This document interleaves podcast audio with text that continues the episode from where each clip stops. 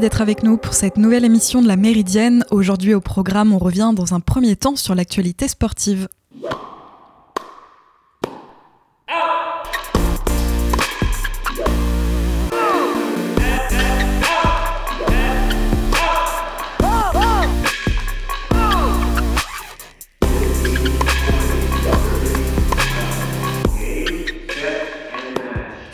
Pas de suspension pour Vinicius. La Fédération espagnole de football a annoncé hier que Vinicius, victime d'insultes racistes pendant la rencontre Real Madrid-Valence dimanche, n'écoperait pas de match de suspension malgré son carton rouge. Le Brésilien pourra rejouer dès aujourd'hui contre le Rayo Vallecano au Bernabeu pour la 36e journée de Liga. En parallèle, la commission de discipline de la Fédération espagnole de foot a décidé d'ordonner la fermeture de la tribune Mario Campes du stade Mestella de Valence là d'où provenaient les, injures racistes qui ciblaient Vinicius pour une durée de 5 matchs à, cheval entre la saison actuelle et la prochaine. Donc, il a aussi infligé une amende de 45 000 euros euh, au club du Valence CF. De Valladolid à Valence en passant par Majorque, Gérone et la capitale espagnole, Vinicius est devenu la cible constante de nombreux supporters adverses en Liga. En quelques heures, l'épisode de dimanche a trouvé écho à Hiroshima au Japon, lieu d'accueil du G7, d'où le président Lula a fortement réagi. Ces nouvelles injures racistes ont tendu les relations entre le pays d'origine et celui d'accueil depuis 2018 de l'attaquant madrilène. Vinicius, qui a obtenu la nationalité espagnole en septembre 2022, a même laissé entendre qu'il était prêt à chercher une destination moins hostile malgré un contrat courant jusqu'en 2027. Et toujours à l'actualité football, la mobilisation des associations luttant contre l'homophobie dans le foot se poursuit. Trois associations LGBT+ ont déposé plainte hier contre Amazon pour la rediffusion de matchs de foot sans avoir supprimé des chants homophobes, comme l'indique dans un communiqué Famille LGBT+, Top Homophobie et Mousse. Trois matchs sont visés en particulier au stade Vélodrome de Marseille, les rencontres OM Lorient du 14 janvier, OM PSG du 26 février et OM Strasbourg du 12 mars. Depuis la saison dernière et pour le moment jusqu'à la saison prochaine, Amazon est le diffuseur des championnats de Ligue 1 et de Ligue 2 sur sa plateforme Prime Video. Ces droits incluent la diffusion en direct et en replay 15 minutes après la fin des matchs. Et des nouvelles informations concernant les JO maintenant. À 14 mois des JO de Paris, près de 7 millions de billets sur les 10 millions disponibles ont déjà été vendus, a indiqué hier le comité d'organisation. Il a également annoncé une nouvelle salve de vente dès cet été. Une dizaine de disciplines seront concernées avec plusieurs billets à 24 euros. Environ 200 000 billets au prix le plus bas seront donc disponibles, dont certains pour des matchs de l'équipe de France euh, de football ou encore la boxe ou le canoë slalom. Mais contrairement aux phases précédentes, il n'y aura pas de tirage au sort pour déterminer un ordre de passage. 2,8 millions de billets pour les Jeux paralympiques seront également mis en vente. La grille tarifaire sera plus clémente que pour les Jeux olympiques puisque les prix démarreront des 15 euros dans toutes les disciplines et n'excéderont pas 100 euros. Après l'actu, on fait le point sur quelques résultats et on commence en cyclisme. Le Portugais Jean Almeida a remporté la 16e étape du Tour d'Italie hier au sommet du Monte Bondone où le Britannique Geraint Thomas a repris le maillot rose de leader après ce premier rendez-vous en montagne de la troisième semaine. C'est la première victoire dans un grand tour pour Almeida qui s'est envolé à moins de 5 km de l'arrivée. Pur coureur de classement général, Almeida a remporté à 24 ans la plus belle victoire de sa carrière après avoir terminé quatre fois deuxième dans une étape du Giro. Almeida avait terminé quatrième du Giro en 2020, 2020 après avoir porté le maillot rose pendant 15 jours et avait fini sixième en 2021. L'année dernière, il avait dû abandonner à cause d'un test positif au Covid au matin de la 18e étape alors qu'il était quatrième. De son côté, le français Thibaut Pinot, lâché à 9 km de l'arrivée, termine à 3 minutes 26 du vainqueur, voyant ses espoirs de podium s'envoler. Son équipier à Groupama FDJ, Bruno Armirail, a cédé seulement quelques hectomètres après lui, avant lui, après avoir euh, tenu longtemps tête au meilleur dans l'interminable ascension finale. Le français a concédé plus de 4 minutes et logiquement cédé son maillot rose. Au classement général, le britannique Geraint Thomas compte désormais 18 secondes d'avance sur Almeida et 29 secondes sur Roglic. Et on termine cette revue porte d'Auteuil où se jouent actuellement les qualifications pour Roland Garros. Hier avait lieu la deuxième journée. 15 Français étaient en lice avec des résultats mitigés. Si les féminines ont plutôt assuré, ça n'a pas été le cas pour leurs compatriotes masculins avec 7 tricolores éliminés sur 9 engagés. À 23 ans, la française et normande Alice Robb a écarté l'australienne Priscilla Hon, 152e joueuse mondiale, en 2-7, 6-2, 7-6. La normande verra donc la suite des, des qualifications aujourd'hui face à la hongroise Reka Luka Gianni, 154e mondiale. En dehors de la performance d'Alice Robb et des regrets pour Gabriel, de, Gabriel Debru touché à la cuisse, le clan des tricolores a vécu un, mardi mitigé. Chez les hommes, Geoffroy Blancano et Laurent Locoli sont les deux seuls à s'être imposés hier. Opposés à la tête de série numéro 1 de ces qualifications, Aslan Karatsev et Pierre-Hugues Herbert n'a pas démérité mais s'est incliné en 2-7 très serrés, 7-6, 7-6. Même sort pour Antoine Escoffier, battu par le Finlandais Otto Virtanen 6-4, 6-4. Côté féminin, le bilan est plus positif avec les qualifications de Chloé Paquet, Elsa Jacquemot et Alice Robb donc. Déception en revanche pour Harmony Tan, battue par la Slovène Polona Ergoc en 3-7, 7-5, 0-6, 6-7. Vous écoutez La Méridienne sur Radio Phoenix. Pour la deuxième partie de cette émission, on revient sur les sorties ciné de ce mercredi. Mais avant ça, je vous laisse avec I Smile for E de Raïl. A tout de suite sur Radio Phoenix.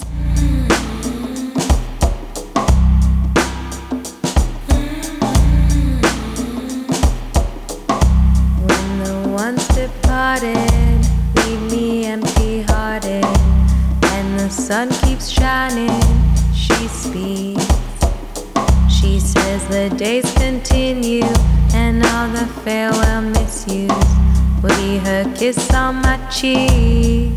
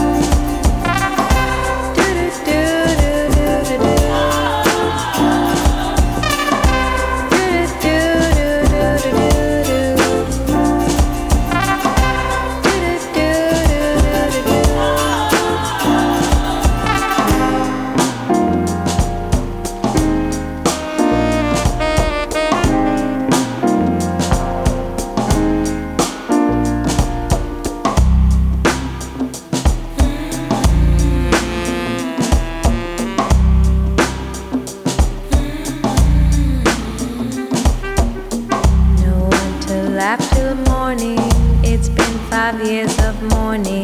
The quiet house feels empty since you've gone. A brother's lost and hurting. I feel the pages turning. The rock that kept them going for so long. I wonder if she.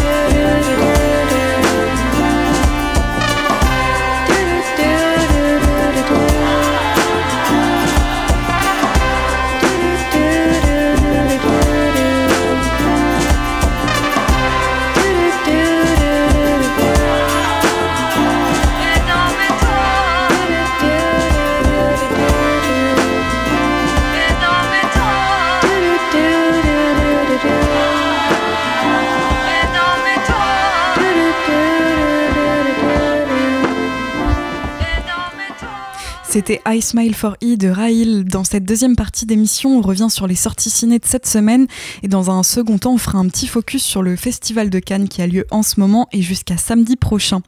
À l'affiche euh, ce mercredi, le film de Valérie Donzelli, L'amour et les forêts, quand Blanche, jouée par Virginie Efira, croise le chemin de Grégoire, joué par Melville Poupeau, elle pense rencontrer celui qu'elle cherche, les liens qui les unissent se tissent rapidement et leur histoire se construit dans l'emportement. Le couple déménage, Blanche s'éloigne de sa famille et sa sœur jumelle s'ouvre à une nouvelle vie, mais plus le temps passe, plus elle se retrouve sous l'emprise d'un homme possessif et dangereux. L'amour et les forêts est adapté du roman du même nom d'Éric Reinhardt. Après lecture, la réalisatrice Valérie Donzelli y a trouvé d'immédiates résonances personnelles comme cette disposition que l'on a à ne pas complètement exprimer ce qu'on ressent par peur de ne pas être aimé. Ce drame intime aborde un sujet périlleux avec une intelligence remarquable, l'emprise et les violences conjugales psychologique et physique à travers un mécanisme insidieux qui prend progressivement au piège l'héroïne pour la briser. L'homme qu'elle aime va révéler son côté sombre, menteur, manipulateur, pervers et jaloux obsessionnel. Valérie Donzelli signe une mise en scène épurée, réaliste, implacable, dans une atmosphère paranoïaque quasi irrespirable. Autre film à l'affiche aujourd'hui que je souhaitais vous partager, le film Omar la fraise d'Elias Belkedar, avec au casting Reda Kateb, Benoît Magimel ou encore Meriem Amiar. Son histoire, c'est celle d'un des plus gros grands bandits d'Algérie, le dénommé Omar la fraise. Là-bas, tout le monde connaît son nom, c'est une vraie légende. Et alors qu'il vit de petites magouilles dans son pays d'origine, il apprend qu'il vient d'écoper de 20 ans de prison en France. Pas question d'y remettre les pieds, il doit se faire tout petit, rester à Alger et surtout ne plus commettre la moindre infraction.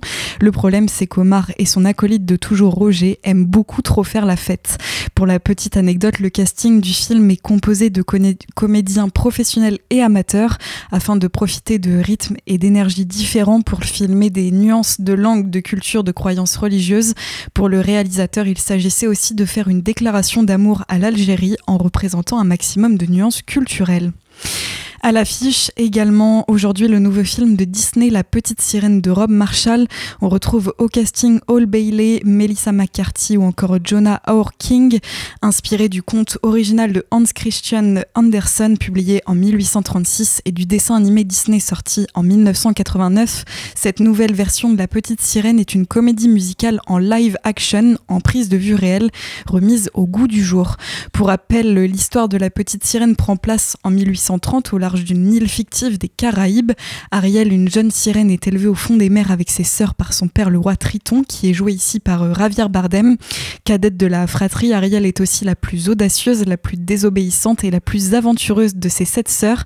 Dans le sillage de ses aventures, Polochon et Eureka ne sont jamais loin, tout comme le crabe Sébastien chargé par le roi de veiller sur elle. Mais fascinée par le monde qui existe par-delà les flots et au détour de ses escapades à la surface, elle va tomber sous le charme du prince Eric qu'elle sauve d'un naufrage. Disney a mis le paquet pour réaliser cette nouvelle version en prise réelle de La Petite Sirène. Toute cette mise en œuvre technologique offre donc une nouvelle version mi-réaliste, mi-féerique du célèbre conte, avec pour résultat des images spectaculaires. Mais à quel prix? Selon certaines critiques, les décors sont beaux mais aseptisés. Les personnages secondaires imaginaires sont sympathiques mais visuellement peu expressifs. Cette esthétique réaliste mais artificialisée fait même regretter à certains la version animée. Et enfin, le dernier film dont je souhaitais parler, c'est La Maleta de Rolre Dorado avec Alvaro Morte ou encore Veronica Echegui. Echegui pardon. De quoi parle ce film? Mario travaille à Madrid au bureau des objets trouvés. Un jour, on lui remet une valise trouvée au fond d'une rivière. À l'intérieur, Mario trouve des vêtements et des ossements d'enfants. La police n'étant pas résolue à enquêter, il décide alors de mener ses propres recherches au péril de sa vie. La Maleta raconte l'histoire d'un homme tourmenté, une sorte de bossu de Notre-Dame qui tente d'échapper à sa souffrance et au rejet des autres en se cachant du monde extérieur. Voilà pour les sorties d'aujourd'hui. Je voulais profiter de cette revue ciné pour faire un petit point sur l'actualité du Festival de Cannes qui se déroule en ce moment et jusqu'à samedi. La journée d'hier a réservé son lot de surprises. Wes Anderson, le réalisateur américain, a de nouveau réuni un casting 5 étoiles pour son 11e film Asteroid City, présenté en compétition hier. Devant sa caméra, Tom Hanks, Margot Robbie, Scarlett Johansson, Steve Carell, mais aussi les fidèles du cinéaste comme Tilda Swinton ou encore Adrien Brody. Le réalisateur nous dépeint une comédie dans laquelle un groupe d'enfants surdoués rend visite à des scientifiques et militaires à Asteroid City, ville célèbre pour son cratère de météorites et son observatoire astronomique. Ce n'est pas une première à Cannes pour le cinéaste qui signe en ce moment sa troisième tentative. Le réalisateur a débarqué pour la première fois à Cannes en compétition en 2012 avec Moonrise Kingdom. Il est revenu en 2021 avec The French Dispatch. À chaque fois, il est reparti sans récompense de la croisette. Est-ce que cette troisième tentative sera la bonne? Autre événement marquant euh, de la journée d'hier, le réalisateur italien Marco Bellocchio a présenté son nouveau film L'Enlèvement. Il revient pour la huitième fois en compétition à Cannes, 43 ans après sa première apparition en 1980 avec Le Saut dans le vide. Encore jamais récompensé, il présente cette année L'Enlèvement qui s'inspire de l'histoire vraie d'Edgardo Mortara, jeune garçon juif enlevé de force à sa famille en 1858 sur ordre du pape afin d'être élevé comme catholique. La journée d'hier a aussi été marquée par le retour attendu de Takeshi Kitano avec la projection de Kubi, son dernier film. Ce film de guerre historique qui se déroule dans le Japon du XVIe siècle marque le retour de l'acteur-réalisateur japonais sur la croisette, 13 ans après Outrage qui avait été présenté en compétition. Vous écoutez La Méridienne sur Radio Phoenix. Pour la dernière partie de cette émission, je vous propose de découvrir le local de l'étape de cette semaine présenté par l'artiste Agathe, originaire d'Evreux, qui a sorti son premier album en huit titres, Beautiful Damages. Mais avant de la retrouver, je vous laisse avec Walking on the Line de Later. A tout de suite sur Radio Phoenix.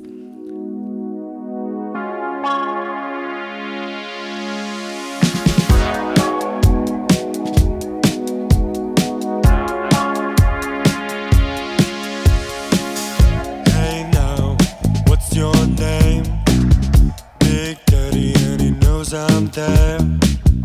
I know I won't be late. All night waiting for the day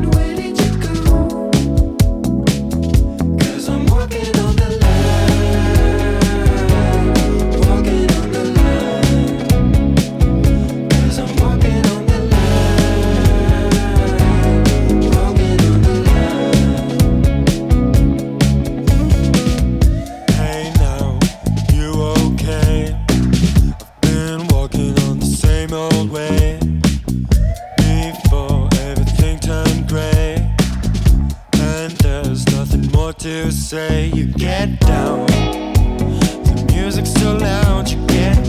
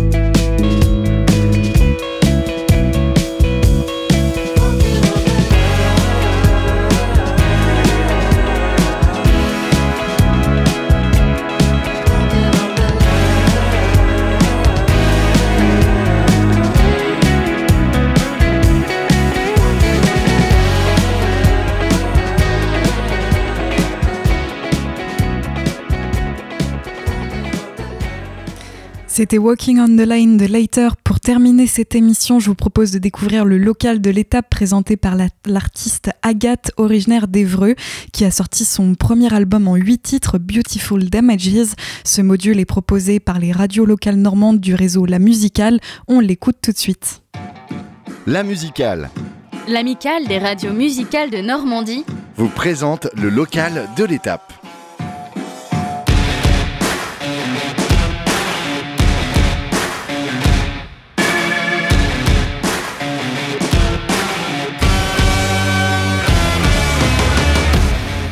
Salut, c'est Agathe. Agathe Plaisance en entier et je viens d'Evreux.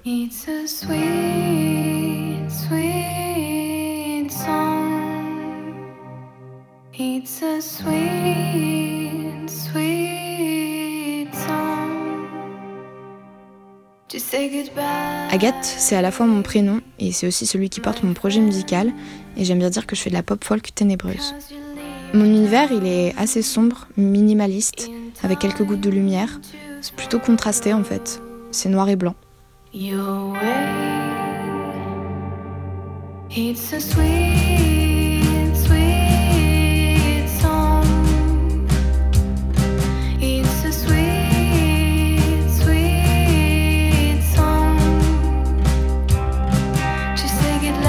J'écris toutes mes chansons en guitare-voix, puis je les arrange et c'est ce qui s'est produit sur mon premier album Beautiful Damages, qui vient de sortir sur le label December Square. Donc c'est un album 8 titres enregistré à Octopus Garden Studio à Évreux avec Arthur Guégan et Axel Desgroise des Métro Verlaine et avec l'intervention d'autres musiciennes et musiciens, euh, notamment avec la présence du violon. Produire ces arrangements, ça a apporté beaucoup de profondeur, d'espace et de résonance à ma musique. Euh, il y a un peu des portes qui se sont ouvertes sur d'autres mondes, pour pas dire sonorité. Donc ce premier album, Beautiful Damages, il est disponible format vinyle et CD en commande sur Bandcamp et en digital sur toutes les plateformes d'écoute.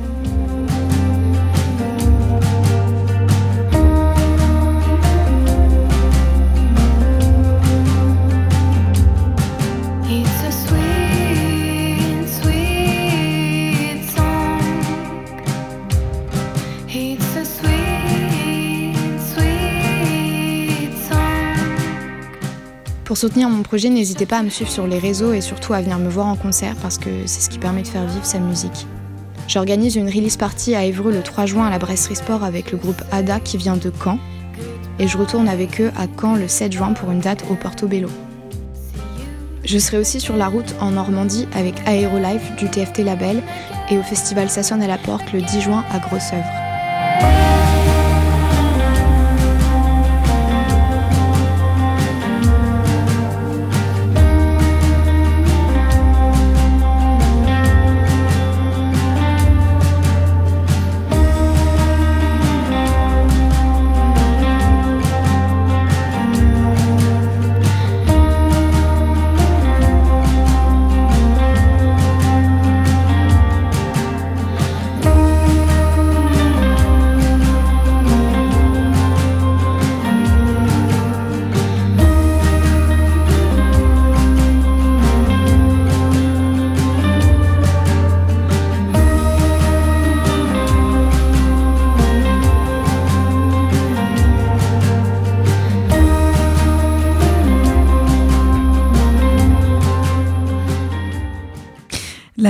C'est terminé pour aujourd'hui. Merci d'avoir suivi cette émission. On se retrouve demain, toujours à 13h et en direct. En attendant, je vous souhaite une très belle journée à l'écoute de Radio Phoenix. À demain.